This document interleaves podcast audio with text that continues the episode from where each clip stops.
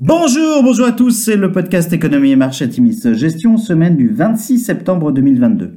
Alors petit avertissement, les performances passées ne préjugent pas des performances futures, bien lire les documents de référence des fonds avant d'investir, et puis nous allons citer un certain nombre d'entreprises, il s'agit d'une simple illustration de notre propos et non d'une invitation à l'achat.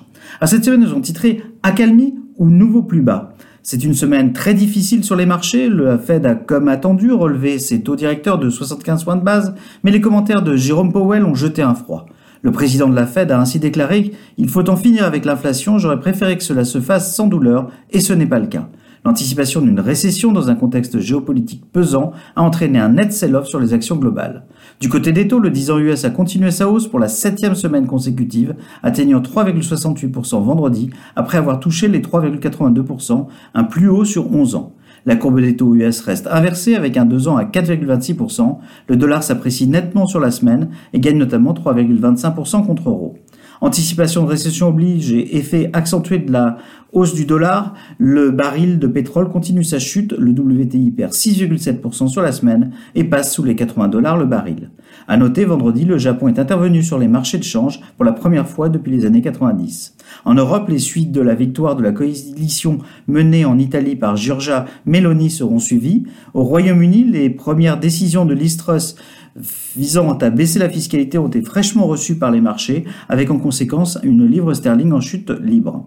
Sur la semaine, le CAC 40 perd 4,8%, le SP500 chute de 4,7% et le Nasdaq perd 5,1%. Les grands indices américains connaissent leur plus forte baisse depuis juin.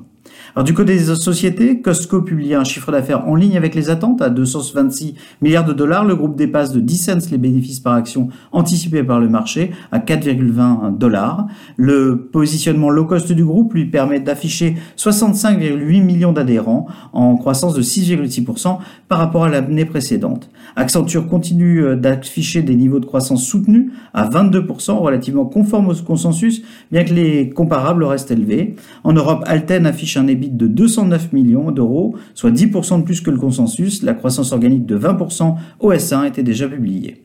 Alors à venir, la semaine prochaine sera marquée par plusieurs interventions de membres de la Fed.